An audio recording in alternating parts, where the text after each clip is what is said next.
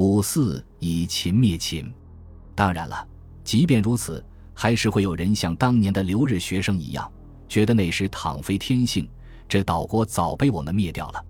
这个观念的背后，其实是一种比乍看上去要深刻的多的民族心结，因为中国这个在亚欧大陆的东方成长起来的。具有相对连续性的政治文化共同体，历史上有许多足以傲人之处。近代以前却一直承受着地缘政治带来的某种诅咒。在中华帝国的北方，在农耕地带的边缘，自秦汉时代的匈奴开始，总有一个来自内陆草原的强敌徘徊窥视，迫使他投入大量的经济和军事实力，而极少想到去经营东面的大洋。突厥之于唐，契丹。女真之于宋，蒙古之于明代，准噶尔和沙俄之于清，都是如此。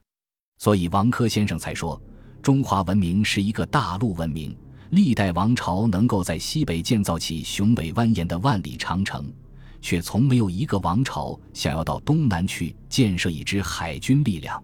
其实，忽必烈时期的元朝恐怕是唯一的例外，也是唯一真正试图把军事力量。投射到今天常说的西太平洋第一岛链以外的中国王朝，虽然忽必烈是个蒙古人，而且他经营第一岛链不过是零敲碎打，毫无章法，破绽百出，最终也没有什么成绩。毕竟算是一个转瞬即逝的历史契机。最后，就元朝政权自身的发展而言，忽必烈长达二十多年的穷兵黩武，真可谓奋六世之于烈，朕长策而欲宇内直敲扑而鞭笞天下。威震四海，诚然快意。毕竟缺乏宏远之规模，耽误了元朝最关键的门槛跨越期。自从迈克尔曼在《社会权力的来源》中提出四种权力来源以来，许多政治学家和历史学家用这组概念来研究帝国的实力建构。赫尔弗里德·明克勒就说，在帝国的扩张时期，主要依靠军事优势和经济优势，但到了巩固阶段。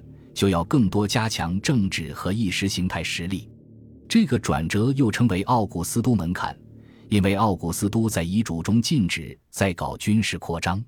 跨越奥古斯都门槛，就是逐渐消融中心和边缘之间的政治和经济差距，逐步取消征服者的法律特权，多借助政治制度和意识形态建设，降低统治的成本，最大限度延长帝国有序和繁盛的周期。大元帝国的这个关键转折，本该发生在至元十三年到至元三十年间，也就是忽必烈统治的后半期。忽必烈两次征日失败，早就在提醒他，元朝在各方面已经达到了军事扩张的极限。跨越奥古斯都门槛，有点类似萧启庆先生说的“从统一到统合”，但是含义更宽泛，也更注重动态过程。萧先生认为。元朝虽然实现了统一，在意识形态、族群政治参与、民族融合和阶级鸿沟等方面统合失败，其实也等于说，大元帝国摔在了奥古斯都门槛之前。布热津斯基认为，一个成功的帝国需要在政治上有生命力，意识形态有灵活性和吸引力，掌握远距离投射军事实力的能力和上游关键技术，控制贸易网络等等。这是顺利跨越了奥古斯都门槛的帝国，但是，这个图景离元朝非常遥远，历史也无法推倒重来，拉杂了一大堆枯燥的西方理论。其实，对于忽必烈发动的两次征伐日本战争，郑思肖还有一个更加简明而犀利的评价，出自他的《元贼谋取日本二绝》，其二：海外东夷数万城，无愁于达以生嗔。此番去者皆嫌怨，是看他识秦灭秦。秦灭秦是什么意思呢？说日本是秦有双关意：一是相传日本人是秦始皇派出求仙的方士徐福的后裔，也算秦人；二是在郑思肖看来，东夷素来蛮顽，和胡元属于一丘之貉，都仿佛传统历史的大反派，暴秦。元朝同日本的战争，甭管谁赢。不过是一个秦国去灭了另一个秦国，不要小看了这句“秦灭秦”，它包含了非常生动的儒家政治哲理。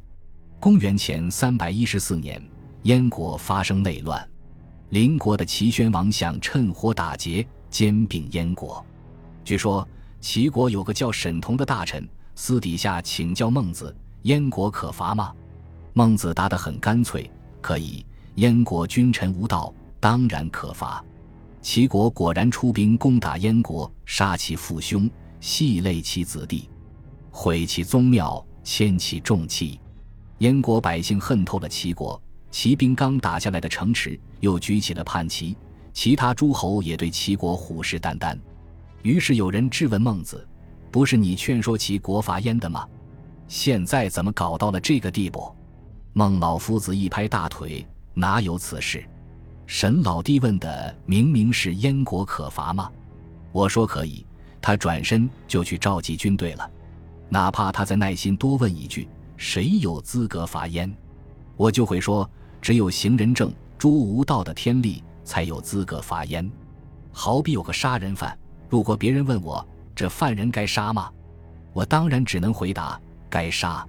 如果他接着问孰可以杀之，我会告诉他，只有执法人员是师才有资格杀这人。如今齐国和燕国一样无道，还敢去打燕国，岂不等于以燕伐燕？我怎么会赞同呢？忽必烈征伐日本，难道不是以秦灭秦，以燕伐燕吗？